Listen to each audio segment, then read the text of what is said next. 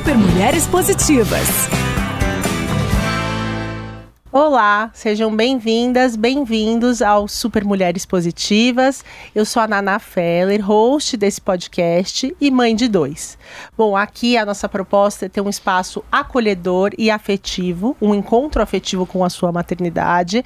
E estamos agora com um novo horário no ar para a gente fazer o upload do episódio. Então, vocês conseguem acompanhar no YouTube da Jovem Pan Entretenimento nas, a partir das terças-feiras, às 19 horas e às terças também em qualquer plataforma de áudio, seu tocador de podcast favorito.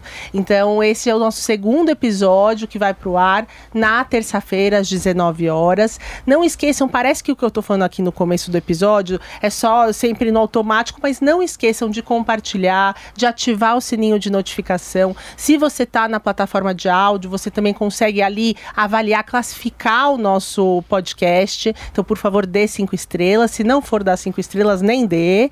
É, e coloque para seguir também, porque assim você recebe a notificação de quando temos um novo episódio no ar e não vão lá no meu direct ficar mandando mensagem quando é, quando sai, quando. Então assim vocês já vão saber. Bom, dito isso, é, todas essas informações importantes feitas, hoje eu estou num formato, numa dinâmica diferente. Vocês já estão vendo aqui a Cíntia Kauzinski, vocês provavelmente já já a conheceram num episódio anterior. A Cíntia hoje, ela sai do lugar de entrevistada para sentar comigo como co-host desse episódio. Cíntia, obrigada por ter topado essa aventura. Imagina, um grande prazer. A Cíntia Kauzinski, eu treinei tanto para falar, né? A Cíntia Kauzinski, é, sobrenome chique é assim, né? É, ela é enfermeira, ela, e ela é consultora de amamentação também. Ela esteve aqui conosco num episódio onde a gente falou, inclusive, sobre a amamentação. Uhum. A gente falou bastante, né, sobre a amamentação, a amamentação no porpério, é, os desafios, as dores e as delícias. E nesse episódio que a gente falou sobre a amamentação, e, no, e foi em agosto, trazendo o agosto dourado, a gente fez algo diferente. Então, quando era agosto dourado, na verdade, a gente veio falar sobre quem não amamentou, né? Então, num Sim. primeiro momento, eu fiz uma entrevista principal sobre as dores de quem também não conseguiu amamentar. E depois a Cintia trouxe todos os benefícios e as informações sobre a amamentação. Hoje, a gente está com um episódio muito importante, outubro. E eu sei que vocês estavam esperando por esse episódio, que outubro é mundialmente conhecido como outubro rosa. Ela está de rosa, não me grifou, mas foi, foi, foi culpa minha, devia ter, devia ter me ligado nisso, mas é muito importante para a gente falar sobre a prevenção do câncer de mama. E esse episódio eu convido a Cíntia para ser minha co-host, porque ela teve uma ideia das convidadas que estão aqui. Aí eu falei, não, então vem junto com a gente, né? Porque. É, e aí eu vou passar a bola para você para apresentar as nossas convidadas que estão aqui para falar da importância da prevenção do câncer de mama em mulheres jovens, mães, recém-mães. Então, Cíntia, passo a palavra a você. É, eu sei que você tem alguns dados importantes, até antes da gente trazer nossas convidadas para a mesa, sobre é, o, o câncer de mama, que é um dos principais cânceres que afetam mulheres, né? E a gente tem um número que eu, vindo para cá, peguei que me deixou bem paralisada, que é que nos últimos dois anos o número de mulheres mulheres jovens com câncer de mama dobrou. Então, são realmente informações importantes que a gente tem esse espaço, né, para a gente conseguir informar outras mulheres. A ideia não é fazer nenhum tipo de é, terrorismo, alerta, tal, mas para as pessoas entenderem a importância, principalmente da do toque, né? Da do da gente perceber se existe algo que a gente está desconfiado, vamos atrás disso para ver o que, que pode ser. Então agora a palavra é sua, Cíntia. Uhum.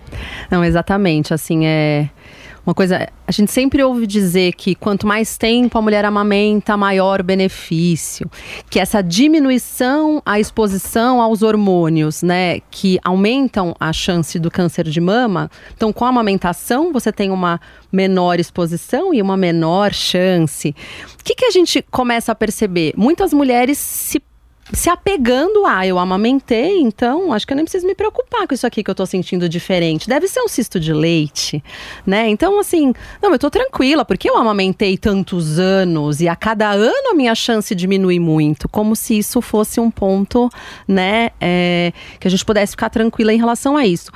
E o que, que, a gente sabe hoje, né? Que mulheres abaixo dos 50 anos, esse tipo de, de tumor, ele é mais palpável. Então, hum. é a importância dos exames de rastreamento, né? A importância do autoexame. Então, isso é uma das coisas que, que eu acho que a gente tem que dizer. Assim, por que, que é tão relacionado aí a amamentação, a diminuição do câncer de mama? Porque durante a amamentação, alguns processos de eliminação e renovação celular são feitos durante ali ao longo da amamentação, né? Quase que todo dia, vamos dizer assim. E essa renovação celular, ela pode é, ir né, ter alguma alteração genética e acabar levando a um câncer de mama. Então, uhum. se eu estou fazendo essa limpeza, entre aspas, diariamente, eu diminuo essa chance. Mas não é só isso, né? Então, por isso que eu convidei aqui a Karina Pelestrello, falei certinho. é, a Karina eu acompanhei durante a amamentação, né, da Isabel. É, me lembro super, né, na nossa conversa, ela falou assim: Ah, eu moro no bairro X. Eu falei, ah, esse bairro eu não costumo atender. Ela falou, mas eu sou enfermeira. Puxa, queria tanto que fosse você. Eu falei, olha, acho que naquele dia eu não conseguia, mas no outro dia eu consigo. E fui.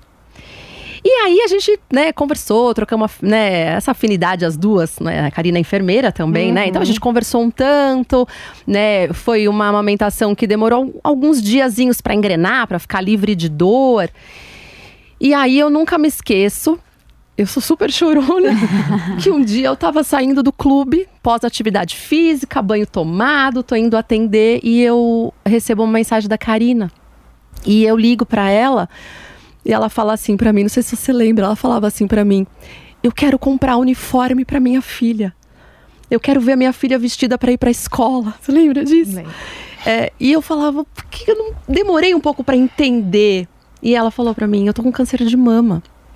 E aí, assim, foi um, uma notícia que assim me paralisou. E aí eu lembro que toda sexta-feira você fazia quimioterapia. Sim. E acho que praticamente toda sexta-feira eu mandava uma mensagem. Como é que você tá hoje? Ou você não mandava na sexta, olha, que corra tudo bem, que você fique bem, me dá notícias depois. Às vezes mandava no sábado, como é que foi ontem, me conta.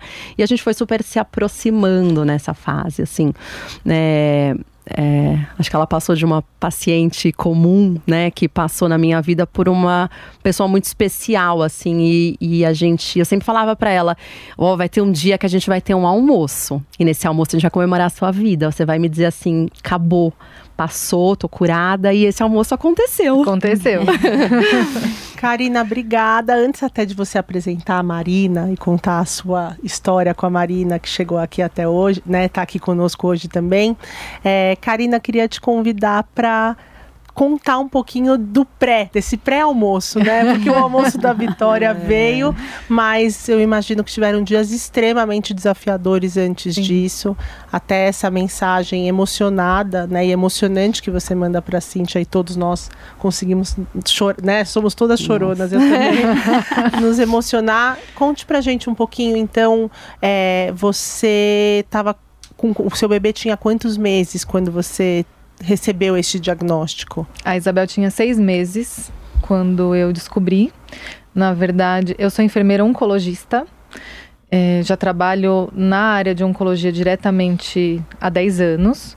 Então, é, mesmo assim, mesmo tendo essa proximidade com, com esses pacientes, eu jamais passou pela minha cabeça que pudesse ser um câncer de mama. Mas durante a amamentação eu tive alguns problemas, né? Chamei a Cíntia, né? A Cíntia colocou brinco na minha sobrinha, filhinha da minha irmã, e a minha irmã tinha o contato dela e me passou. E eu chamei a Cíntia, foi assim um anjo na minha vida, me ajudou em todas as etapas, né? Da amamentação, do desmame, depois que eu tive que fazer. E eu tinha muito leite, a minha produção de leite era muito grande. Então eu tive muitos cistos de leite durante a amamentação. Então a orientação sempre era massagear as mamas, ordenhar, ofertar a mama para minha filha. E depois da amamentação, realmente eu parava de sentir os cistos. Alguns diminuíam, outros sumiam, só que eu notava que um sempre estava lá. Eu dormia, acordava, a mama estava mais cheia, e aí eu falava, ah, sumiu. Aquele que me incomodava. Ah, não tá mais, porque eu não estava sentindo. Ela mamava, colocava a mão de novo, tá aqui. E eu comecei a ficar incomodada. Falei com uma mastologista, agendei a consulta, passei na mastologista e ela me solicitou um ultrassom. Eu agendei o ultrassom e durante a ultrassonografia a radiologista me falou que não parecia cisto de leite. Ela falou: olha, essa imagem não parece cisto de leite. Eu acho que é melhor a gente fazer uma biópsia. Uhum. Sugeriu, então, no laudo da, da ultrassom, uma biópsia. E Isso, a, a sua bebê estava com quanto Seis tempo? meses. Se- ah, tá. Foi muito rápido Seis tudo. meses. Tá. Foi muito rápido. Entendi. Muito rápido. Agendei a biópsia, fiz a biópsia, conversando tranquilamente com a médica que estava biopsiando, não passava nada. Não passava Nada, nada. Uhum. Eu pensava, é um cisto de leite, é um fibroadenoma, é qualquer coisa. Nunca, jamais pensei que pudesse ser um câncer de mama. E no hospital que você trabalha, né, Cá? E o tratamento todo eu Hum. fiz no hospital que eu trabalho. Então eram pessoas que eu conhecia, que estavam lá, uma rotina, Tá. né? Normal, conversando. Um Bate-papo, né? É, tava fazendo- exatamente. Tá. E aí eu lembro, a Isabel estava começando a introdução alimentar. Uhum. Eu estava na casa da minha mãe. Ela estava chupando uma laranja no meu colo. E eu abri o aplicativo e falei: Ah, deixa eu olhar se saiu a biópsia. E já tinha saído. Eu falei: Ah, a biópsia saiu, a biópsia. Eu falei para minha mãe: Vou olhar aqui o resultado. E abri e já li. E eu já entendi Na hora. na hora. E eu fiquei assim, eu não, não eu não sei explicar assim a sensação. Parecia que eu estava caindo de um prédio, e nunca chegava no fim. Assim, uma- um frio na barriga, um desespero. Eu olhava para minha filha, não sabia o que fazer. Eu olhava para minha mãe, não sabia o que falar. Enfim, Como falar? como falar, mas ela já viu na minha cara. E eu falei, mãe, eu vou morrer. Falei pra ela, foi a primeira coisa que eu falei. Ela olhou pra mim e falou, eu tô com câncer. A minha filha acabou de nascer. Eu, não é possível, eu não aceitava. Pra mim, eu não aceitava, eu não aceitava, porque.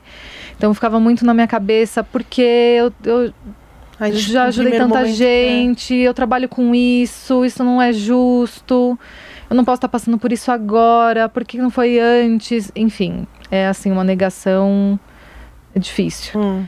Então, isso foi numa sexta-feira, foi dia 4 de fevereiro do ano passado que eu descobri. E no dia 11 de fevereiro eu já estava começando a quimioterapia. Então, em uma semana eu fiz todos os exames, né, de estadiamento que eles chamam. Então, eu fiz é, PET scan, ressonância, tomografias, mamografia, passei catéter, portocate. Na sexta-feira eu já estava fazendo quimio. Uau. Depois de duas semanas eu já estava careca. Então, assim, foi muito rápido. E é uma coisa que a mãe, né, naquele momento, não... eu lembro que eu tive uma infecção urinária uma vez, porque mãe, né, acabou de nascer o bebê, a gente, é, não- não- a gente esquece um pouco da gente, Até de né, como. Marina, é. Né? E eu tive Isso, infecção porque- urinária e o meu Sim. obstetra falou: você tem que coletar um, um exame de urina. Eu não queria sair de casa e deixar minha filha para ir até o laboratório coletar um exame de urina. E o laboratório é na esquina da minha casa, dá para ir a pé. Então, assim, eu acho que a gente. Não é que perde um pouco, a gente fica muito com aquele senso de proteção e a gente meio que se esquece. Não, não tô generalizando, mas assim. Mas é um grande sentimento. Eu tenho feito esse programa voltado para mães e com mães há um ano aqui, né? Antes a gente tinha um tema um pouco mais diverso e há um ano falando com mães e para mães e é generalizado assim, né?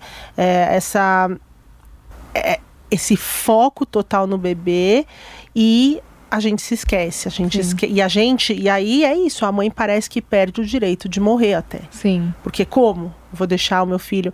Você contando esse seu relato, né? E num simples exame de urina que você tinha que colher. Eu me lembro quando eu tive mastite, que não sabiam o que era, e eu fui internada com quase 40 graus de febre, eu só ficava pro médico, eu preciso voltar. Ele falava assim: você não tá entendendo o que tá Uhum. acontecendo. Assim, a gente não sabiam ainda o que era. Você não tem como, a gente não tem como te liberar. Deu, não, mas meu filho tava com quatro, cinco meses na época. Eu não tirei leite, ele nunca tomou na mamadeira. Como vai ser?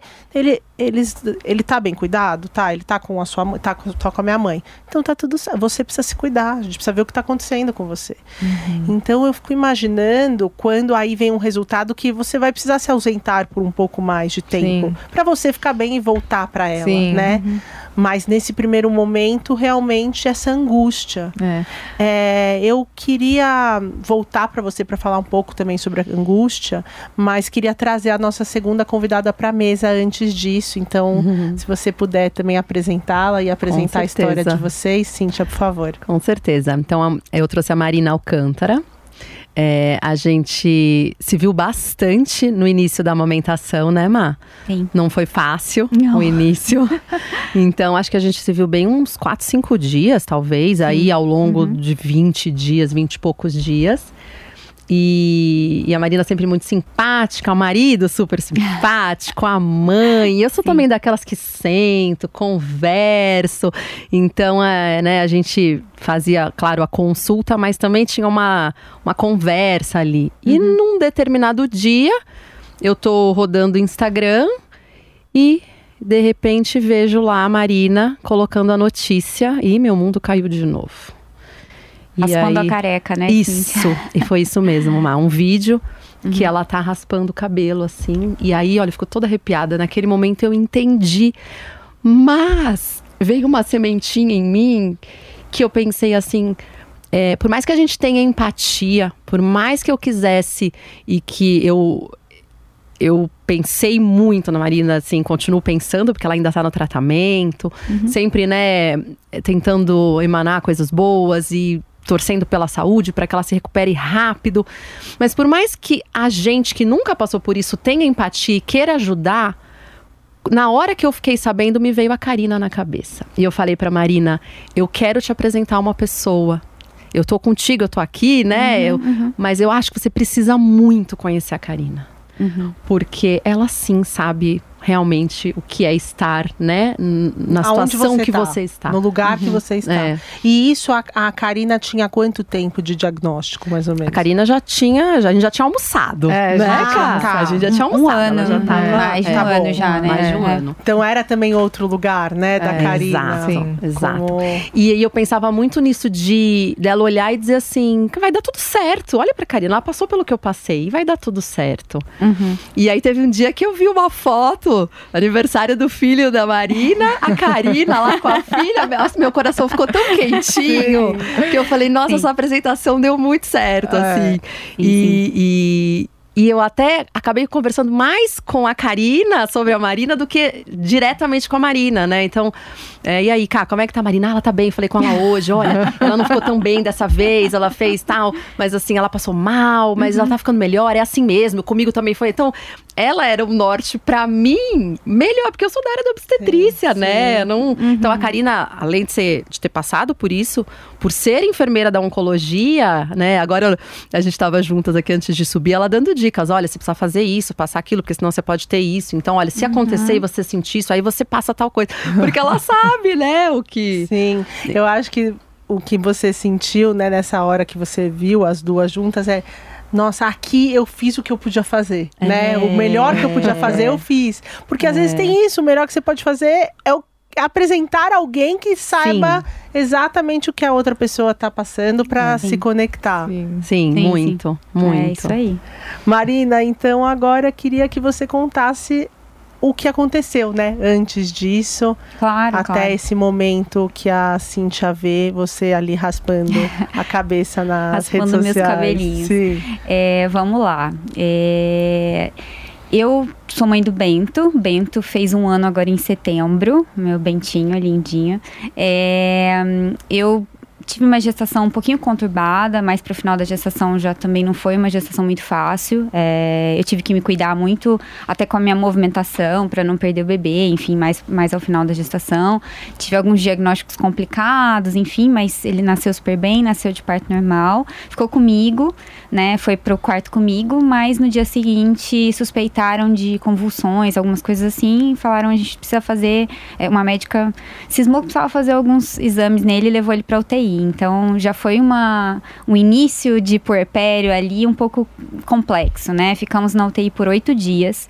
E eu digo que só quem é mãe de UTI sabe o que é ser mãe de UTI, que realmente é um é, é muito complicado. Você escuta o tempo todo histórias assim das mais diversas e você agradece porque seu filho tá ali, mas tá bem, uhum. né? Porque você escuta mães comemorando que, né? Ai, hoje meu filho tá completando 600 gramas de peso, né? Já já eu vou poder sair. Eu tô aqui há três meses e, nós, e eu tava há dois dias. E eu falava, meu Deus, né? Você que... vê todos os tipos de finais, né? O final feliz e o final Isso. não feliz. Isso. Assim. Eu, assim, é, graças graças a Deus e, e, e tudo que aconteceu com, com, a gente, assim, foi, foi muito legal, porque eu, eu já estava numa ala um pouco menos complicada, tá. então eu via mais pessoas tendo alta, né? Então foi muito legal, assim, a gente passou por esse processo, né?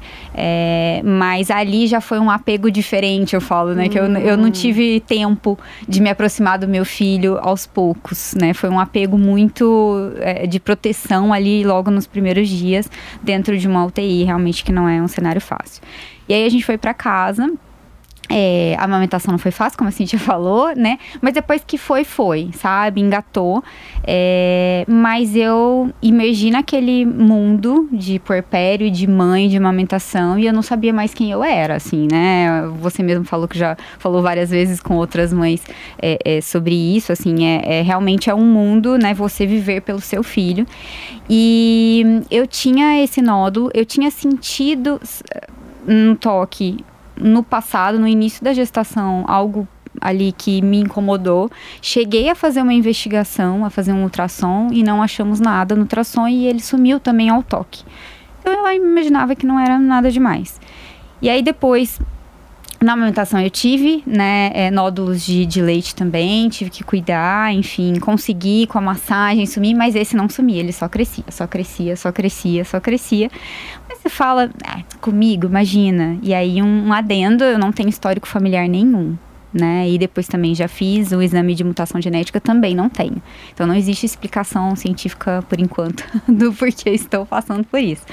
Mas é, depois que né, o, o, nódulo crescia, crescia, crescia. Quem foi o principal, acho, vetor ali decisório nesse caso foi meu marido, porque hum. eu cheguei a ir para o hospital com, com muita dor no seio é, e, e, fazendo investigações, os médicos falavam: não, é nódulo de leite, fica tranquila, vai para casa, sabe? Sempre era a mesma história, nós estamos amamentando, não é nada, vai para casa. E só que aquilo crescia tanto que o meu nódulo ele é bem é, em cima, assim, enfim, bem superior. E aí, em algum determinado momento, ele começou a ficar aparente visualmente. Hum. E eu comecei a investigar. Meu filho tinha ali por volta dos três meses. É, fui numa mastologista que não foi empática comigo, não, não rolou uma química ali com o profissional. Eu falei, ah, depois eu olho isso. E aí adiei mais um pouco. E aí, quando eu fui num outro mastologista indicado com meu filho com quatro meses, aí ele falou: olha, tudo indica que não é, né?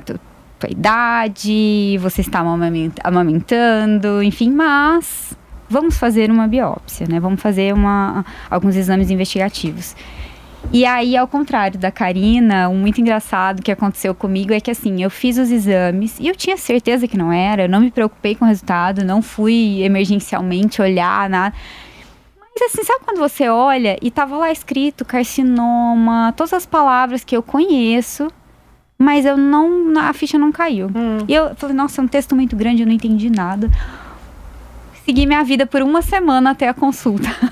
eu falo que hoje certa forma, eu até agradeço essa uma semana. Uma semana a mais, sem, sem isso, né? É, sem esse peso. É, hoje eu até não acho, depois que eu processei Sim. tudo, eu até não me culpo, sabe? Eu falo que bom que eu consegui aproveitar mais uma semana com o meu filho, enfim, sem saber do que estava acontecendo. Então, meu filho é, tinha cinco meses recém-completados.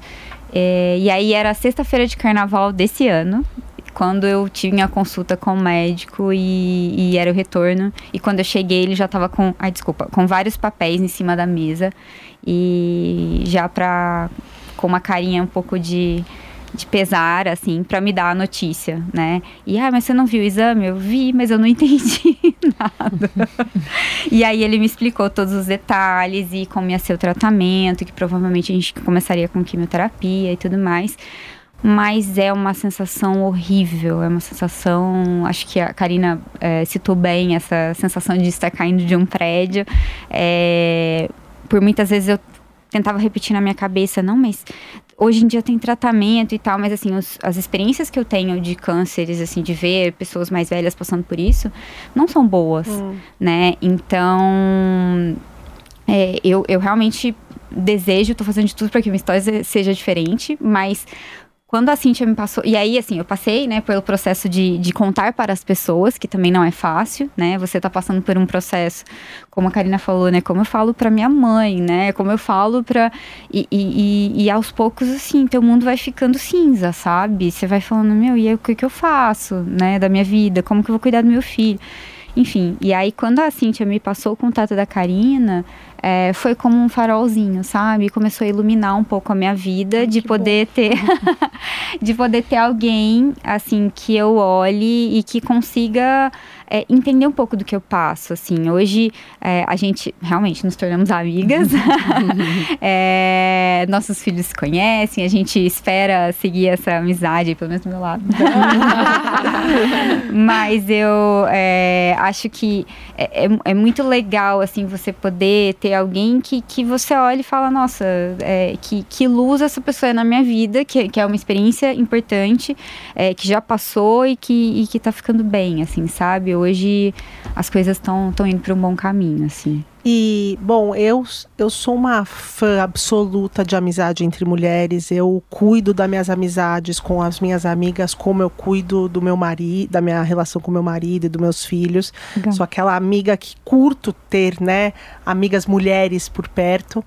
E o que você está falando é como que também duas mulheres numa situação tão parecida, quando se juntam, a potência que tem isso principalmente na vida da Karina, que aconteceu depois. Eu imagino que também muito na sua, Sim. né? Na, da Marina. Desculpa. Uhum. Principalmente Imagina. na vida da Marina. Na, da Karina também, mas assim, o fato de cortar Camilo é quase um atalho também, Sim. né, para o lugar de ai, vai, as coisas vai vão melhorar, bem, vão uhum. caminhar para melhorar.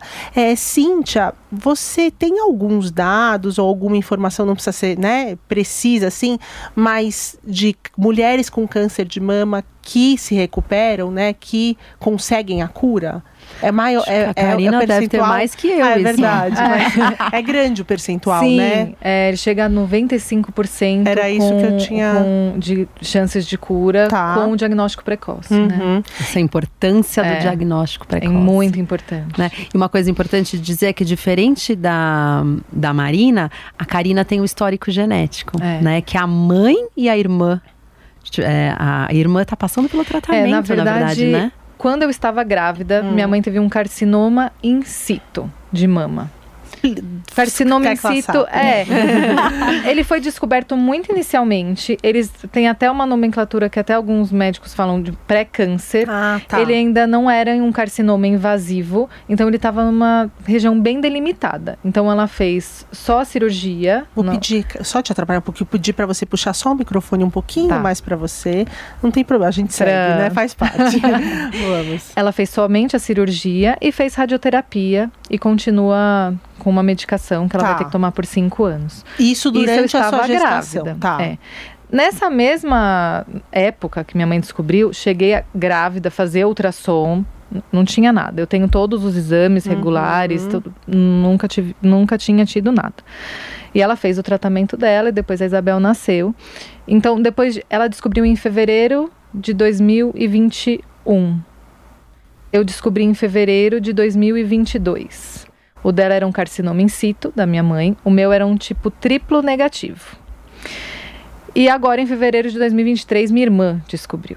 Minha irmã parou de amamentar, como eu falei, a, amamentou por cinco anos, Uhum. porque meu sobrinho tem cinco e minha sobrinha tem três. Então ela emendou uma gestação na outra. E ela sempre falou: quando a minha filha mais nova for para a escola e estiver bem adaptada, eu vou passar no mastologista só para acompanhar, porque já que minha mãe teve você também, só vou acompanhar. E ela passou na mesma mastologista nossa, né? E ela pediu exames, fez os exames e ela descobriu, ela não tem nódulo palpável, nunca teve nódulo palpável, e se ela não tivesse feito o Uau. exame, ela teria descoberto com, por outros motivos mais tardiamente.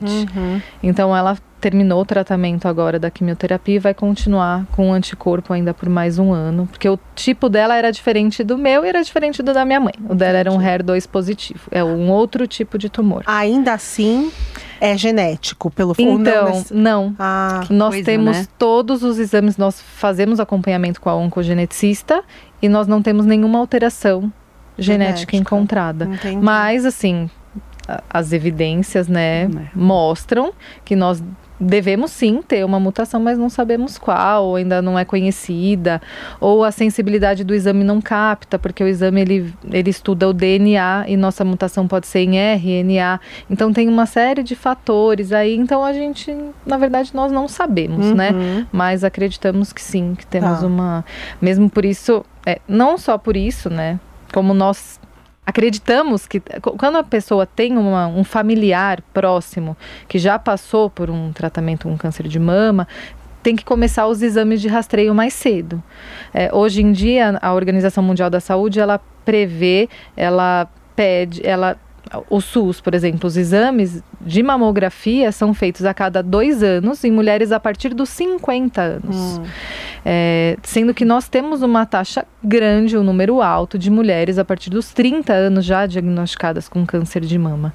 Mas pelo SUS, esses exames são feitos só a partir dos 50 anos, repetido a cada dois anos. Gente, são um gap de 20 anos. É muito tempo. É muito tempo. É muito tempo. E Cíntia, você tem, né, você diariamente está com muitas mulheres e muito próximas dessa idade, assim, né, que são mulheres que estão nesse momento de amamentação. E eu tenho, eu já escutei alguns relatos de mulheres que inclusive descobriram o câncer de mama porque o bebê começou a rejeitar né, o leite. Você já ouviu algum tipo de relato assim? E depois eu queria saber de vocês também, já entrando na amamentação de vocês a partir do momento que vocês têm o diagnóstico. Cíntia. Não, de rejeição não. Hum. Mas já palpei alguns nódulos que me deixaram em dúvida e encaminhei para mastologista. Isso sim. Então, das mães perceberem eh, exatamente o que as duas falaram, né? A gente tem vários nódulos, vários nódulos de leite, eles vão, eles vêm, mas tem um que continua. Tem um que me incomoda. Então, isso é bastante comum. É, e o nódulo de leite, enfim, pela minha experiência, ele doía muito. Esse, o nódulo, né, que, é, que no final era um tumor e não um nódulo, ele não, ele não doía. Entendi. Eu não sentia dor nele. Eu falava, ele tá diferente, sabe? Tem alguma coisa nele que é Sim. diferente. Então, acho que é isso. Porque ele dói e alivia, né? Ele É. dói quando esvazia, dá aquela sensação de, ai, ufa, que alívio, É. né? E o Uhum. outro é um nódulo que tá sempre ali. Sabe que esse seu relato, o relato das duas, né, com o toque do nódulo, e você falou no começo desse nosso programa sobre mulheres que às vezes ignoram o fato de ter um nódulo ali que não vai embora, ou que não. E, e é um relato pessoal meu. A minha filha tem um ano, quando ela estava com um, do- dois, três meses, é, eu tinha um nódulo bem grande na axila, assim, eu apalpava aquilo e aí eu no começo comecei a achar esquisito, porque na minha primeira amamenta- amamentação do meu filho eu não tive. Mas depois eu falei, não, não, não deve ser nada porque eu estou amamentando. Então, esse programa é exatamente para isso, né? Não deve ser nada, vamos dar uma olhada, vamos perguntar, né? Vamos ter certeza Vamos ter que não é certeza nada. que não né? é nada. No meu caso, era de fato uma mama secundária, né? Então, é, mas eu de- nem passou pela minha cabeça por eu estar amamentando, porque eu tenho histórico familiar. Eu tô numa idade, né, que isso já poderia ser algo, mas por eu estar amamentando e escutar tanto que a amamentação quase que, né, não se preocupe, eu acho muito legal, Cíntia, você estar aqui, né, e como minha co-host, que é uma defensora ferrenha da amamentação, mas dizendo, não é porque está amamentando que você está 100% isento e livre dessa, É disso. isso. A amamentação, assim, o leite humano é o melhor alimento para o bebê, né? Ele previne infecção, ele diminui, ele é tão bom pro bebê quanto para a mãe. Então, para a mãe, diminuição do câncer de mama, sim, do câncer de ovário, sim, mas é, não quer dizer que não haverá. Hum. Acho que esse é o papel, né, hoje dessa nossa conversa, assim. Uhum. Então, não negando os estudos, a gente sabe que sim, realmente, né, a amamentação é benéfica para prevenção. Sim, mas não é na sua totalidade. Sim. Não quer dizer que é porque você amamentou que você não precisa se preocupar. Então, vamos separar as coisas, Uhum. né? E então eu queria, Marina, começar por você contando do seu relato com o seu o Bento, né? Com o É. seu bebê. Eu acho que passa pela amamentação, mas é um, todo um processo, né? Eu, eu lembro que num momento do parto da minha filha, que foi muito difícil, muito difícil mesmo, quando ela nasceu, parecia que não tinha mais ninguém na sala, né? Ela nasceu por parto normal, quebrou meu cóccix, foi muito, foi duro, assim. E quando ela nasceu, eu chorava e eu olhava para ela e eu conversava com ela. Foi duro, né? Foi difícil, foi muito difícil para mim também, eu sei. E aí ao eu criei um vínculo ali com ela de contar para ela, bebê recém-nascida, mas ao longo da nossa história agora ela tá com um ano, quando não tava legal alguma coisa para mim, sabe? Eu converso com ela. Então, eu- e cada um lida de uma forma. Com meu filho não era assim, né? Eu não tinha esse lugar de vínculo. Eu queria saber da história de vocês duas, Marina, então, sobre a doença e é, como você lidou isso com o seu filho, Bento. É, eu converso muito com ele também, então eu também vou na sua linha, assim, eu gosto bastante de conversar com ele. É, nesse dia do diagnóstico, a gente saiu do consultório, pra, passou para comer, depois a gente falou, nossa, sem cabeça para voltar a trabalhar, né? Vamos é, é, sair das reuniões, na verdade, meu marido, eu ainda estava de licença maternidade, né? Vamos, vamos pro clube e tal, arejar a mente. E aí, quando a gente chegou lá, a gente percebeu que a gente tava, sei lá, umas 5 horas sem trocar a fralda dele. E aí começou o meu, meu sentimento de culpa, né? Eu comecei a entender que talvez, é, a partir daquele momento que eu ia fazer um tratamento, né? Eu, eu provavelmente o deixaria sem meus cuidados, porque quando o bebê é pequeno a gente acha que só a mãe sabe cuidar, né? Eu o deixaria sem os meus cuidados por algumas vezes e algumas horas, né? Então, como, como lidar com aquilo? É, eu tentei várias vezes conversar com ele, mas é, também de uma forma que não deixasse é, um peso da doença sobre ele, sabe? No Sim. sentido de, é, tá, mamãe, mamãe tá indo no hospital, vai se tratar mais volta, Uhum. sabe? Então, eu tentava deixar isso muito claro. É, quando eu saí do consultório, meu médico já falou, olha, você vai ter que parar de amamentar, né? Então, já vai, já, já compra uma fórmula, sabe? Assim, eu nunca tinha dado fórmula pro meu filho também. Ele era amamentação exclusiva até aquele momento. E eu tinha um sonho de chegar à amamentação exclusiva, pelo menos até os seis meses. É, ele estava com cinco, né? E aí não- eu não consegui chegar aos seis exclusivamente, mas eu amamentei até os seis, né? Então eu comecei a introduzir a fórmula com a mamadeira para poder é, é, balancear ali para ele acostumando, né? Então comecei a dar mamadeira em alguns momentos e aí a gente começa a ver que a amamentação né, é, materna é muito mais é, prática, porque você tá em qualquer lugar, você pega e dá o seio e resolve o problema. Com a madeira não é bem assim, né? Você tem que ir lá lavar uma madeira, preparar uma madeira. Ferver E, a água. é,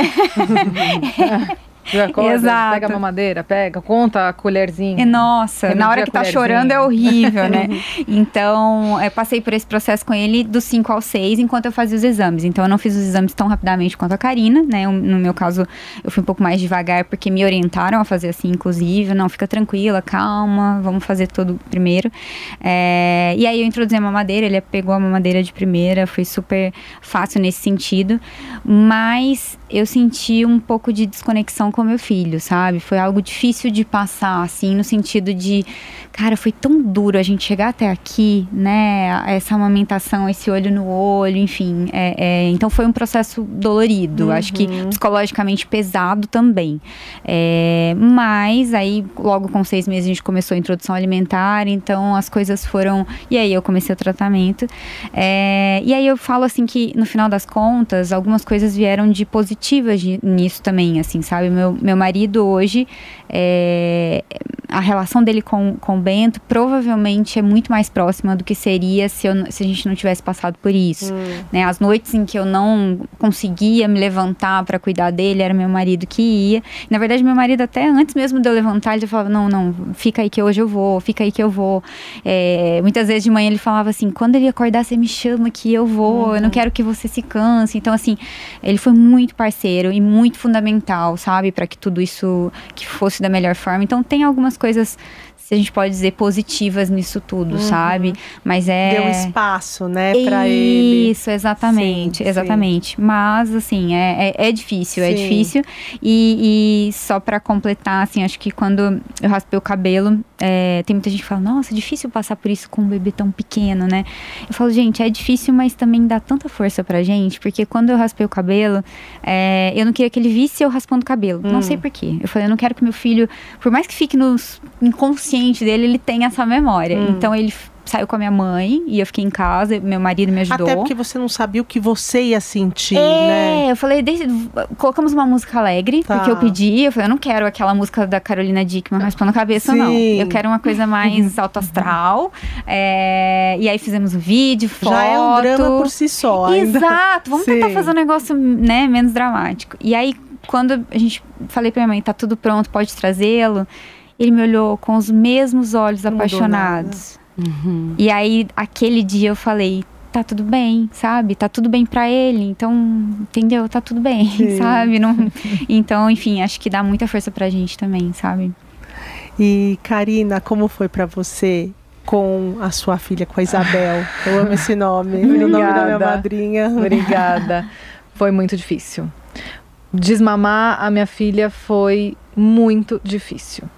Tanto que eu tinha que tomar a cabergolina, né, que é uma medicação que é para secar o leite. Nossa, e dói muito, meu Deus. Eu não conseguia tomar. No dia que eu fiz a primeira quimio, eu tava com a quimioterapia instalada, pingando, com a cabergolina na mão, chorando, eu não conseguia tomar. E a minha oncologista teve que vir conversar comigo. Ela falou: Karina, você não tem opção. Ela falou, e ela falou: a Isabel quer a mãe. Ela, para ela isso não vai fazer diferença. Então assim, você tem que se tratar, você tem que ficar bem. E foi assim que eu tomei, mas assim, foi muito difícil, muito difícil o desmame dela. Eu conversava bastante com ela, nunca chorei na frente dela.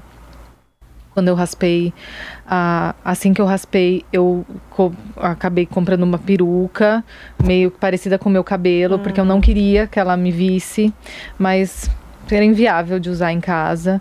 E aí até que um dia eu fiquei sem, e exatamente isso, para ela não fez Não mudou a menor nada. diferença. E ela sempre, até grandinha, vendo fotos minhas antigas. Porque hoje ela tá com dois. ela tá com dois e dois meses. Dois e dois. É, ela vendo fotos minhas antigas, que meu cabelo era bem comprido. Eu, em- no meio de várias pessoas, ela sabe quem é a mamãe. Hum. E ela me viu de cabelo comprido, que ela tinha quatro, cinco meses. Sim. Depois eu já raspei, enfim. É, eu raspei, ela tinha seis meses, mas ela não. Eu, eu espero que ela não lembre, mas assim, pra ela realmente não faz diferença nenhuma. Mas pra mim foi muito difícil. Uhum. Eu sofri muito com o desmame, muito, eu chorava muito. Mas é o que a Marina falou, são coisas que você vê que você vai adaptar, Sim. vai, o importante é ela estar saudável Uhum. e ela vai mamar o leite da fórmula e vai ficar tudo bem, né? Nesses casos, né, que a gente não tem opção por conta da medicação, a gente não, não, não pode oferecer, enfim. E é o que a Marina falou também, ajuda de, do meu marido, da minha família, de amigos, de, de todo mundo, é muito, é muito importante, né? Ajuda Vocês muito. duas são casadas, continuam casadas. E foi Sim. importante pra vocês, esse parceiro conseguiu Sim. atender de uma certa forma essas expectativas. Sim. Olha, meu marido me ajudou muito, muito. Ele sempre que possível me acompanhava eh, nas consultas e nas decisões e nas quimioterapias, estava sempre presente, ajudando com a Isabel, porque não é fácil, né? Uhum. Chegou uma época que ela já estava na fase de engatinhar e a quimioterapia debilita muito, né? A gente fica com muito fadigada, então tem coisas que a gente não consegue realmente fazer.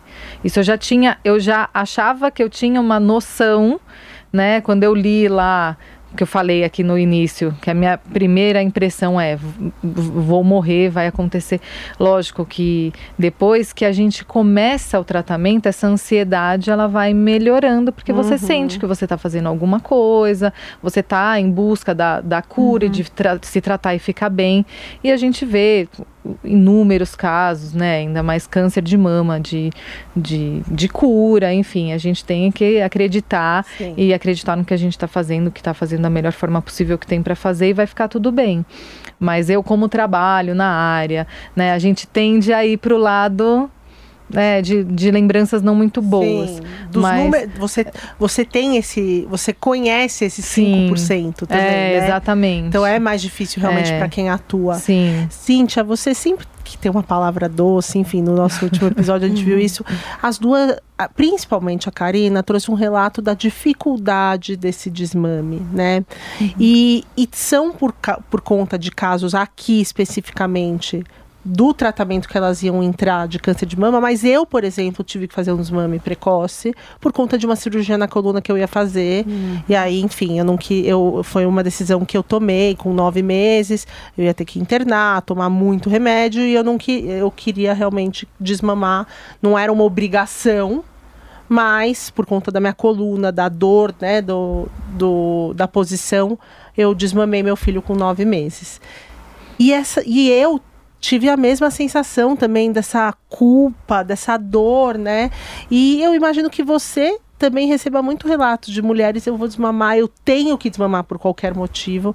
Então eu queria escutar um pouquinho de você desse processo também, quando é algo que a gente não escolhe também. Sim. Porque pode ser uma coisa uma, também é legítimo alguém que decide, olha, eu quero fazer o desmame precoce, Sim. tudo certo. É, não, é muito importante falar que o desmame é um fim que pode ser imposto por uma condição externa, né? Como no caso delas, né? Não, não há o que se fazer. Mas em algumas, algumas situações eu vejo que as mulheres marcam, às vezes, uma consultoria do, de, de desmame e percebem que o desmame não é o caminho. Hum. Que não precisa, por exemplo. Ah, não, hum. não, então tá, então vamos seguir outro caminho. Tá. Né? Mas eu acho que a sociedade coloca um peso muito grande sobre o desmame, dizendo assim: nossa, agora é só água, não precisa mais. Nossa, mas você ainda amamenta? Mas por que, que você ainda amamenta? E parece que a amamentação, né, a relação nossa com o nosso filho, todo mundo pode dar opinião de quando chega ao fim. E na verdade, eu acho que as pessoas não têm, acho não, tenho certeza que as pessoas não têm esse direito, né? Cada um amamenta pelo tempo que está é, tá sendo bom para ambas as partes. Uhum. É, mas, por exemplo, eu percebo muito assim, às vezes uma condição de, ah, eu preciso desmamar. E quando a gente vai conversar e vai entender e vai ver, não, na verdade não precisa. Uhum. É isso mesmo que você quer? Não, não é. Não é. Então eu posso continuar amamentando por mais algum tempo? Posso. E outras mulheres que é, entram na maternidade dizendo não quero amamentar. E tá tudo bem uhum. também. Uhum. Né? Eu acho que isso é muito importante, assim, dar voz a essa mulher, porque é o corpo dela. Sim. Né? Então Sim. cada uma sabe qual é o seu limite. Até até onde quer ir com a amamentação ou não. Uhum. Então, isso é uma coisa que o desmame é muito delicado. E se ele não é bem conduzido, ele pode trazer é, situações para a mulher, como dor, engurgitamento, às vezes um abscesso até na mama. Uhum.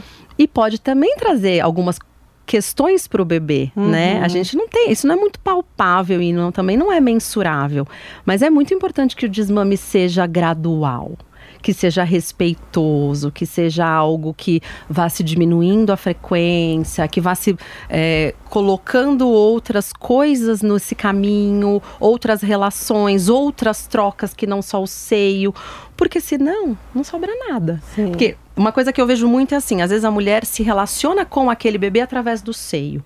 Caiu o seio, tá frustrado, seio, não consegue dormir, seio. Então é tudo ama amamentação, né? Peito, peito, uhum. peito, peito, peito. E aí você faz um desmame abrupto, nem a mãe, nem o bebê conseguem se relacionar às vezes porque aquela era a melhor forma, né, a mais usada, a melhor forma de comunicação entre eles. E agora, como é que fica? Então, um desmame gradual expõe a mulher a situações do dia a dia, fazendo com que ela resolva aquela situação de outra maneira. Então, caiu, vem aqui, vamos lavar o dodói, vamos dar um beijinho, vamos soprar, né? O que, que aconteceu? Onde que você caiu? Então, assim, tira o foco do peito uhum. e aí ambos vão aprendendo a lidar melhor. Eu acho que isso é super importante. Quando possível, realmente, né, esse desmame abrupto mas você falou que inclusive ela, é, acho que foi a Karina que entrou em contato com você Sim. durante o desmame, né? Sim. E aí, para pessoas, principalmente que estão em algum tratamento, assim, qual é a, pa- o que você fala? Ela- eu- eu- a Karina, nesse momento, não, eu não vou tomar o remédio, né? Sim. Num momento que ela era, é, não tinha opção, é o que a sua médica te falou. E aí, eu imagino que tem mulheres que te procuram até nesse momento, né? E aí, a- qual é a palavra para isso? Porque não tem outra opção. Essa é a opção. A opção é desmamar. Sim. E eu acho que a gente, nesse momento, a gente se coloca numa posição de escuta. Hum, Né? Eu acho que a gente nunca vai. alcançar. É, eu acho que a gente, por mais que a pessoa fale, que a gente se coloque nessa posição, que a gente escute, que a gente acolha, a gente precisa mostrar que esse é o caminho mesmo e com muito acolhimento, com muita troca. Então, é, por exemplo, para desmame, a gente orienta muito as mães a fazer algo manual com o bebê. Né? Quando for muito bebê, não dá, né? Mas uma criança um pouquinho maior, então pintar coisas que usem coordenação motora fina, porque é a mesma área do cérebro. Entendi. Então isso ajuda nessa, nessa necessidade aí de a gente fica muito focado quando faz algo manual. Então trazer essa questão com o bebê. Então, nossa, tem É aí uma um- boa estratégia. É, teve algo que eu ouvi, se eu posso acrescentar, que me ajudou muito, de uma amiga que eu desabafei, enfim, quando eu tava ne- justamente nesse momento, que ela falou assim: é, Marina, eu vejo às vezes mulheres dando é, a mamadeira com muito mais afeto do que a- quando amamentam no seio. Porque é verdade, às vezes a gente vê a mulher conecta no seio e tá fazendo mil e uma coisas, né? Tá no celular, tá. E aí eu comecei a perceber que eu com a mamadeira tava sendo até mais, realmente mais conectada com Entregue. ele. Mais em- isso entregue ao momento, Legal. sabe? Então é uma forma de ver também. Eu queria, para finalizar, porque enfim a gente tem o tempo mesmo, senão eu ficaria mais. Mas eu queria que vocês contassem o, o momento que vocês estão agora em relação à doença. Tá. Pode começar, Karina, por favor. Eu finalizei o tratamento, né, em junho. Então agora eu só faço os acompanhamentos. Já fiz os primeiros exames, que é também uma etapa difícil. É, já fiz os primeiros, graças a Deus tá tudo certo. Agora, no começo de dezembro, eu repito, porque eu vou repetir a cada seis meses, né? Essa bateria de exames. Então, a cada seis meses, até ir espaçando. E com cinco anos que eles dão alta, né? Na verdade, eu vou sempre, como eu tenho essa, essa mutação em investigação, eu vou sempre fazer esses exames de rastreio, né? Enfim, mas é um. Eu acho que eu- é importante a gente falar aqui também do pós-câncer, que não é fácil, é difícil, porque é, é uma fase que a gente fica muito perdido. Que é como se. É como se as pessoas cobrassem assim. A gente tem que ficar feliz e grato o tempo todo. E é muito difícil, porque a gente se perde. Imagina que eu fiquei é, afastada, grávida, depois de licença maternidade, já emendei um tratamento longo. A gente fica perdido, né? Assim, vou voltar a trabalhar. Puerpério ainda. vocês passaram Puerpério é, é muita coisa. É, então, assim, eu vou voltar a trabalhar, o que, que eu vou voltar a fazer, como é que vai ser. E, assim, muitas vezes a gente se sente. Eu não, não, não me senti ansiosa durante o tratamento. Estava até falando com a Marina sobre isso. Eu, a gente liga no automático e vai. A gente só quer acabar, a gente quer fazer tudo que tem para fazer. E tem cronograma, né? Tem o cronograma. Te mostra o que você tem que fazer. Uhum. A quimioterapia a cada semana, depois a cada 21, depois eu vou fazer a cirurgia, depois eu vou fazer a rádio, depois eu vou fazer isso, depois eu vou fazer aquilo. E agora? Aí acabou. Eu vi até os pacientes falando no hospital. Acabou? Vou fazer o quê? Mas semana que vem eu não volto, ninguém vai falar com ele. É, Faz muito a minha médica sentido falou isso pra que mim, tá oncologista. falando. No final, é capaz que você fale que quer fazer uma químio, assim. Hum, nossa. porque você se sente. E agora? E. E no nosso caso não tem um remédio, né? É. Bloqueador hormonal, enfim. É. Então, E tem uma coisa dessa sua fala que é um dia que você tá triste, como qualquer ser humano, tem muitos dias que a gente fica triste. Mas tem que dar graças a Deus, Karina. Você tá Exato. viva, É, sua exato. filha. É, o tempo Você não todo. pode. É, o tempo Você todo. cria aquela- outra maneira de olhar a vida e os problemas, né? Sim, é, com certeza. Né? Você olha e fala assim, isso não é um problema. É, isso sem dúvida. Sem dúvida, assim. Eu já tinha uma percepção diferente Pelo trabalho. pelo meu trabalho. Então eu já tinha uma um modo diferente de olhar as coisas, mas depois que a gente passa, a gente muda muito mais. Mas eu, eu, eu dou valor muito para as coisas simples, mas um dia ou outro que você sei lá, você tá cansado, você não quer, ninguém quer passar por isso. Ai, graças a Deus acabou, finalizou. Mas um dia ou outro você tá, não sei, Normal. Aí você tem que ir no hospital para fazer alguma coisa. Ai, E tem sequelas do tratamento, às vezes, que vem agradeça, também. é, É, enfim. é ansiedade, às Sim. vezes, é menopausa, porque a- acabei entrando numa menopausa precoce por causa da quimioterapia, que eu espe- espero que reverta, mas assim, eu tenho os sintomas todos da menopausa, Tá. né? E eu tenho 38 anos. Uhum. Então são coisas que eu vou ter que. A gente vai Lidar. lidando todos os dias, né? Sim. Mas é óbvio que sempre vem no final, mas graças a Deus acabou e eu estou aqui, é o que importa. aí. Sim. Hoje você não precisa falar isso. você, Marina. Vamos lá, eu tô um pouquinho pra trás, né? Acho que o tamanho do cabelo ajuda. Pra quem tá nos assistindo. Exato. É, eu iniciei o tratamento, então eu tive diagnóstico em fevereiro, iniciei o tratamento em março Todo deste fevereiro. ano. É, Uau. fevereiro. é, Fevereiro do ano que vem, Vem a gente- é, é. a gente vai fazer uma festa. a gente Ah, vai fazer- boa, boa. Nos convidem.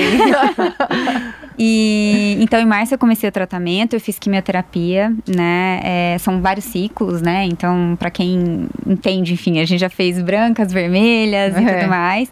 Depois fiz a cirurgia já também. é, e já iniciei o tratamento pós-cirurgia, né? Então eu, eu tenho. São vários termos técnicos, então se precisar da tecla SAP, tá aqui do meu lado. É, eu vou fazer imunoterapia, já iniciei. Tô tomando um- uma medicação que é uma quimioterapia oral também, mas é específica para o meu caso e, enfim, alguns casos, né, também a gente acaba tomando. E vou fazer radioterapia também. Então são vários tratamentos ainda, mas com- quando eh, os médicos conversam comigo, eles, não, agora já tá mais pro final. Então, assim, eu acredito que eu já tenha passado realmente o pior que esteja mais pro, pro final aí, realmente, tá? Então, eh, a duração do tratamento pelo que me falaram, em torno de um ano. Então eu devo lá para fevereiro, março do ano que vem, é, finalizar. E aí vou estar na mesma, se Deus quiser, na mesma situação que a Karina. E aí você E a volta dá as mãos e- pra não falar, graças a Deus, né? Pra falar o que vocês quiserem. Eu queria Sim. agradecer imensamente a presença de vocês, a importância de Imagina. terem vocês aqui hoje, né? De ter vocês aqui hoje, pra gente falar com jo- mulheres jovens do que pode acontecer, né?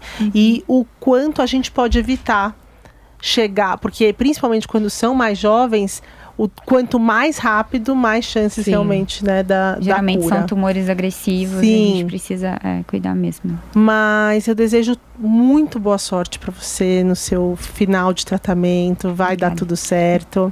E, e para vocês duas, vida longa com Isabel e Bento. Amém. E passar aqui para Cíntia também finalizar comigo o episódio de hoje.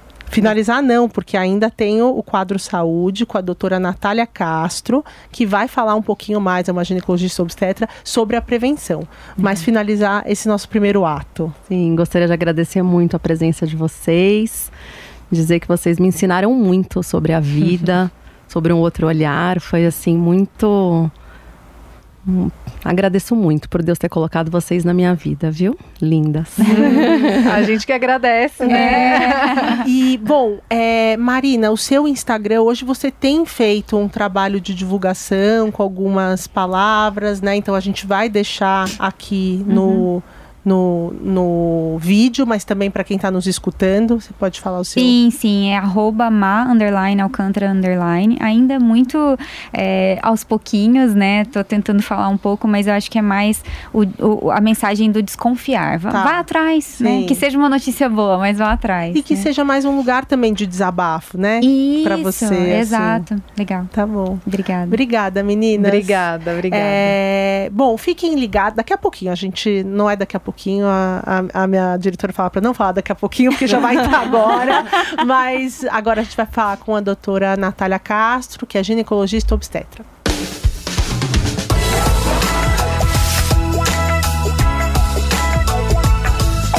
Estamos de volta com o quadro Saúde. Hoje, como o nosso episódio central é sobre o Outubro Rosa, acabamos de ouvir dois relatos super emocionantes de duas mães que descobriram o foram diagnosticadas com câncer de mama durante a amamentação, a gente trouxe uma especialista, doutora é, Natália Castro, que é ginecologista e obstetra, parte do corpo clínico do Albert Einstein, do Hospital Albert Einstein, para falar um pouquinho dessa etapa de prevenção, né? Do que antecede realmente o processo já de de avanço da doença, onde aí sim a pessoa precisa buscar um oncologista, um mastologista, como a gente estava falando. Doutora Natália, muito obrigada por estar aqui comigo hoje. Obrigada, Naná, de ter essa oportunidade para a gente levar esse conhecimento para as mulheres, né? Principalmente no Outubro Rosa, né, Natália? Eu, ela, eu, eu falei no começo, a doutora Natália, ela falou, pode me chamar de Natália, ainda mais é. que a gente é, é quase xará.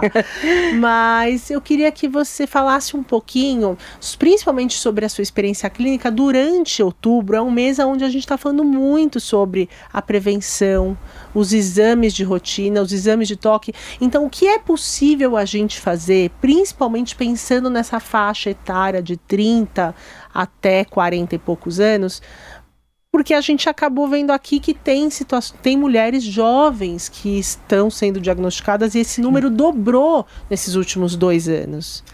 Sim, Naná. É, o, quando a gente vai conversar sobre políticas de prevenção de saúde, sempre, infelizmente, a medicina divide entre, entre políticas de saúde pública e políticas de saúde privada. É, o que a gente sabe, tem a consciência, é que nem a metade das mulheres que teriam a indicação pela Sociedade de Mastologia, pela Sociedade de Radiologia, de fazerem o acompanhamento preventivo a partir dos 40 anos, que é mais ou menos a grande maioria dos casos do câncer de mama, tem acesso a esse tratamento. E aí, quando a gente vai conversar sobre esse, na verdade, a gente fala em explosão porque o, o, aumento que teve, apesar de numericamente não ser o mais representativo, ele assusta muito, porque geralmente são cânceres mais agressivos, justamente por não estarem dentro de um período de uma busca ativa é, de screening para prevenção né? Ou seja, descobriram tá, um pouco tarde demais? Assim? Exatamente. Hum. São diagnósticos que a gente Tardios. faz quando a gente já tem lesões maiores. E a gente sabe que no câncer, o quão rápido, quanto mais precoce a gente fizer o diagnóstico, lesões é, de baixo é, lesões iniciais elas têm até 95% de chance de cura. Então isso determina muito assim, é, um divisor, né, uhum. que determina o resultado final, o prognóstico. E quais são esses exames, né? O que, que dá para a gente fazer em casa e o que, que a gente precisa buscar um centro de saúde para fazer? É, é o seguinte: o que a gente tem preconizado, quais são os guidelines, o protocolo, que, que quando a gente fala nisso, não é o que eu, doutora Natália, formada nas faculdades, penso. São o que os melhores do mundo estudam exaustivamente para eles chegarem a um denominador comum e falarem: este hoje é o melhor método para a gente abranger o maior número de pessoas e proteger de o risco final do evento que é a morte. E aí isso foi determinado com mamografias a partir de 40 anos para mulheres de baixo risco, anual até 76 anos. E aí, o protocolo, ele é até meio tétrico, mas ele fala após 76, só continuar o tratamento, o screening, é a cada dois anos, se tiver uma expectativa de vida acima de sete anos. Aí a gente entra é um num detalhe antigo, muito técnico. Talvez, entendi. É, e muito técnico, que eu acho que aqui não é o nosso goal, assim, nosso tá. objetivo. A partir dos 40 anos, uma vez por ano. Sociedade de Mastologia e de Radiologia, tá? E aí, o autoexame, que é o exame que a gente conhece a nossa própria mama, ele deve ser sempre, sempre, sempre é, estimulado. É, e a mulher, uma vez que ela conhece a sua própria anatomia, ela é conhecedora do corpo dela. Hum. Então, ela tem como fazer essa busca proativa. Porque a gente está falando de mulheres que não têm um screening pronto e uma regra de, de uma receita de bolo para falar assim, médicos, vamos lá, para a gente prevenir o câncer nas mulheres abaixo de 40 anos, vamos fazer tal. Não existe esse guideline entendi, ainda, entendi. entendeu? Então, Mas... o que sobra para gente? O autoexame, que deve ser sempre estimulado. O ideal que a mulher faça após o ciclo menstrual, para não ter aquele período que a gente chama de é, fase lútea, que é a progesterona, que ela é o hormônio que faz ter retenção hídrica, então eu posso ter dor na mama. Incha. E- é, então esse, essa primeira fase, que são mais ou menos sete dias após ter- o término do ciclo menstrual, é o melhor período. Tá. Ah, mas eu fiz num período diferente desse. Não tem problema. Vamos fazer. Né? E aí, quando ela se conhece, ela tem essa oportunidade de buscar uma ajuda proativa, falar, ué, não tinha isso aqui aqui. E é óbvio que daí o médico técnico que vai conseguir diferenciar e decidir qual exame complementar ela vai fazer. E essa, esse alto toque com os dedos, né? É, a gente, vai, A gente faz. Posso mostrar em mim Pode. mesma? Para quem está nos assistindo, então agora a doutora Natália vai mostrar. Modelo Mas quem está nos escutando é a chance, porque a gente tem tanta gente no- só escutando, É. então é a chance da gente trazer também para o YouTube para poder visualizar como É. funciona. Então, sempre uma mão atrás da nuca, pra gente ter essa anatomia livre. E fazer o dedilhado, sempre esse movimentozinho de dedilhado. Uhum. É, indo aqui do centro para a periferia e que ele tenha que cobrir toda a extensão da mama. E aí, no mamilo, que é o nosso bico do peito, que cientificamente chama mamilo, fazer uma leve expressão. Porque existe uma doença muito rara, mas é a doença de Paget, que ela acontece atrás do mamilo. E aí a gente tem uma expressão sanguínea, sério sanguínea. É, então sempre essa busca e depois do outro lado a mesma coisa. Lembrando que a mama, ela tem alterações. E quando a gente faz o autoexame, a gente sabe, ah, essa alteraçãozinha é minha, eu sempre tive. Porque a glândula, ela é realmente toda cheia de elevações. Um nódulo, ele é uma lesão dura, fixa, aderida. Mas é óbvio que a mão humana não vai nunca conseguir dar esse diagnóstico. Mas só pra gente saber, tipo, ah, procurou ah, tá um pouquinho diferente. Não, mas essa lesãozinha eu sempre tive aqui. Então a própria mulher pode se acompanhar. Agora, o grande desafio, eu acho, pela nossa conversa anterior a- ao quadro saúde, é descobrir isso numa mulher que está amamentando, que está cheia De de, nódulos, nódulozinhos de né, leite.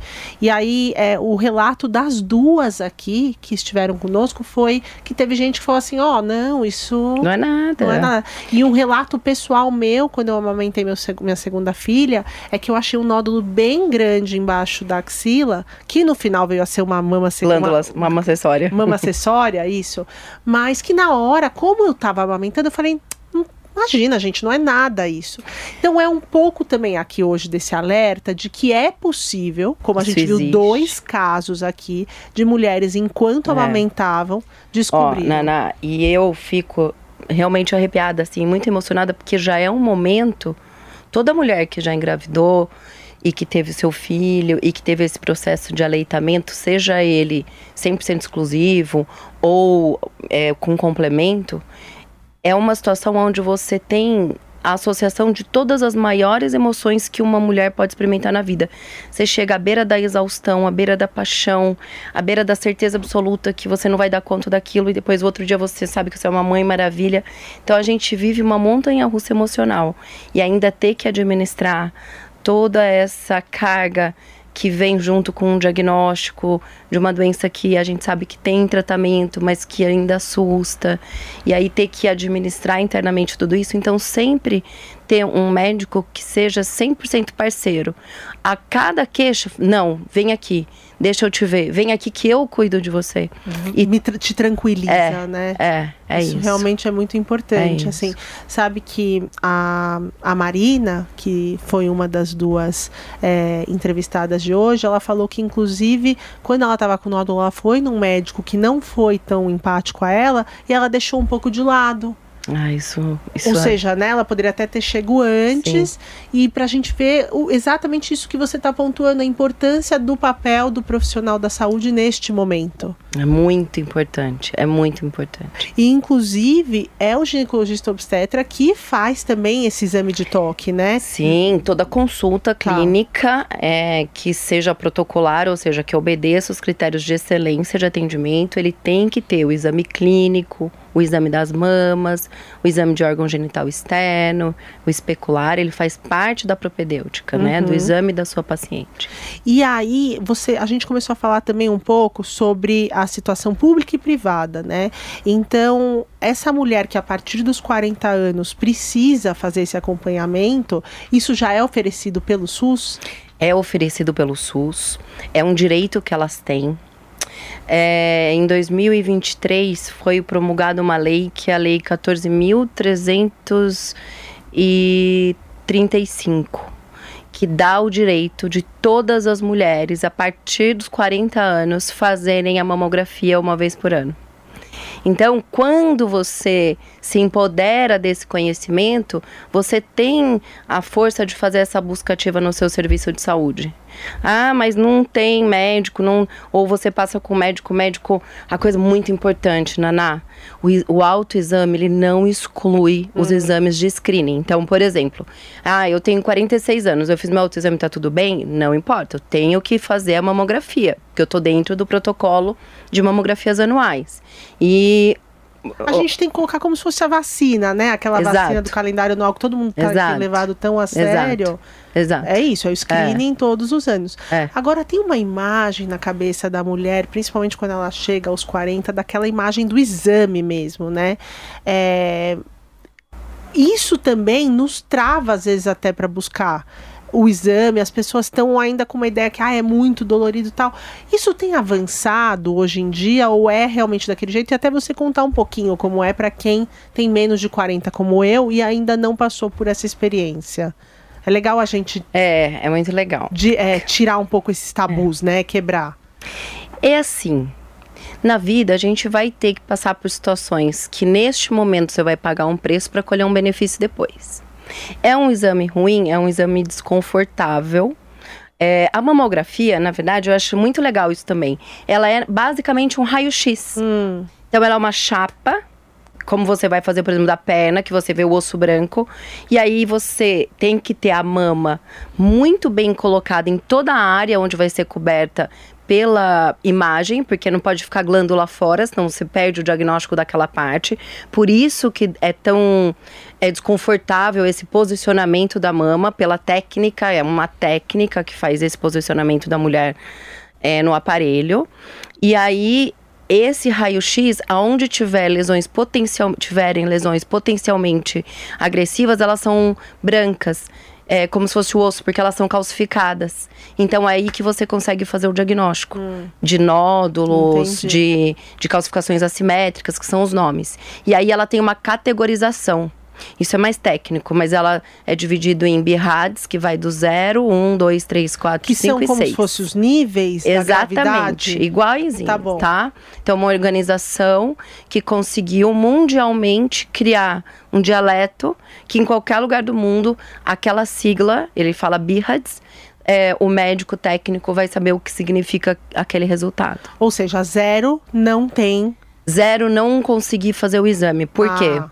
Existem mamas densas. Mamas densas são mamas com muita glândula. E a glândula também é esbranquiçada. E aí a mamografia fica de difícil diagnóstico, aí tem que complementar.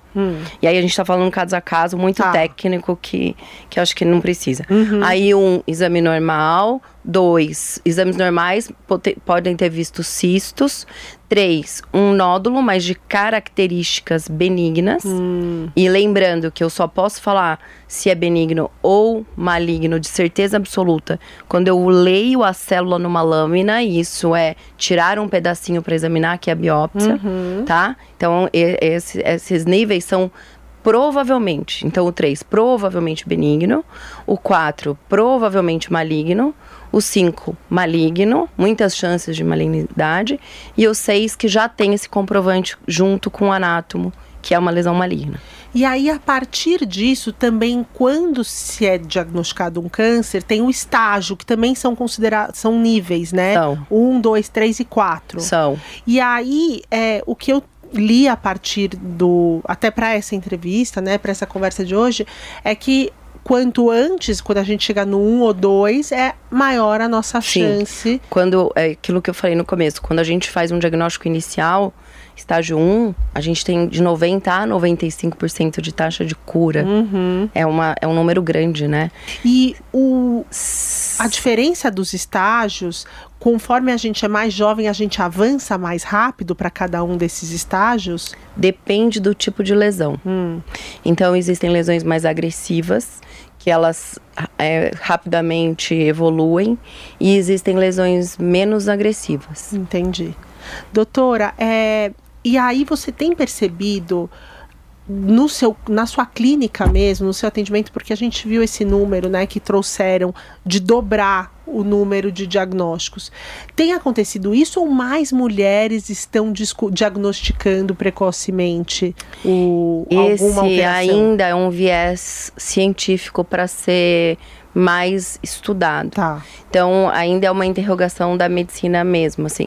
A gente está fazendo mais diagnóstico ou a gente ficou represado num tempo do Covid, onde hum. as pessoas não iam buscar exame, e agora a gente está fazendo mais exame, por isso que a gente está achando mais lesão. Entendi. Ainda é, um, ainda é interrogado.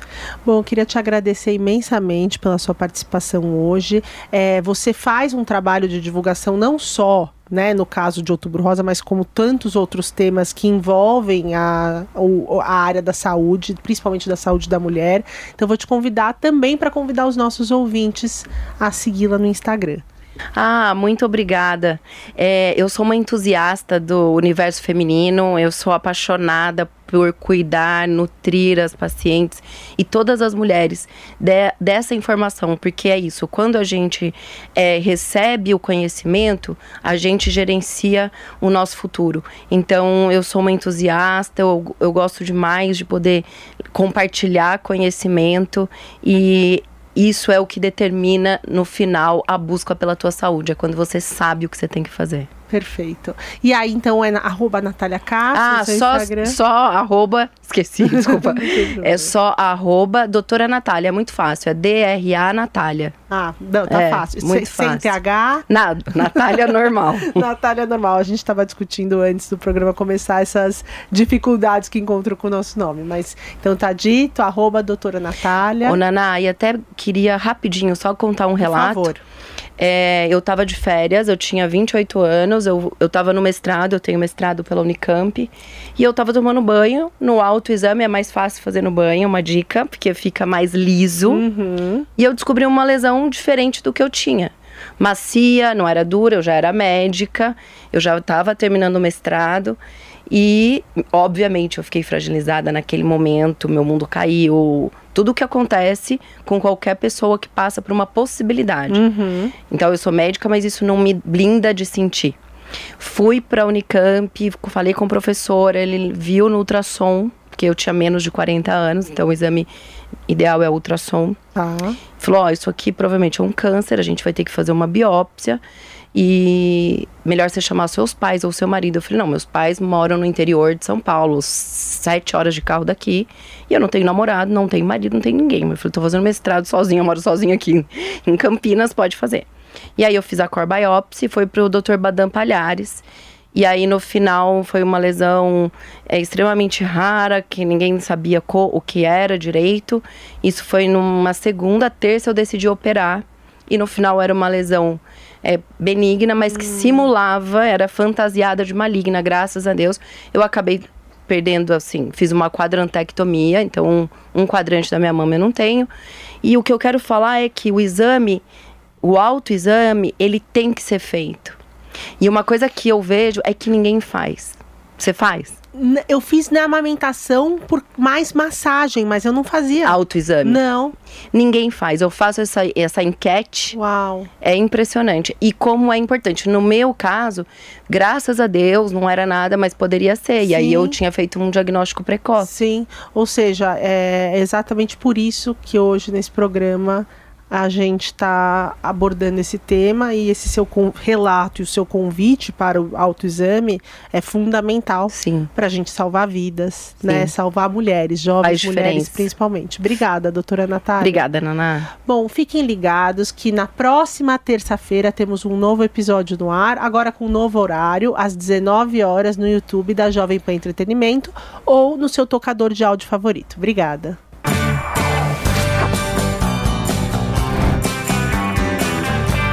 Super Mulheres Positivas. Realização Jovem Pan News.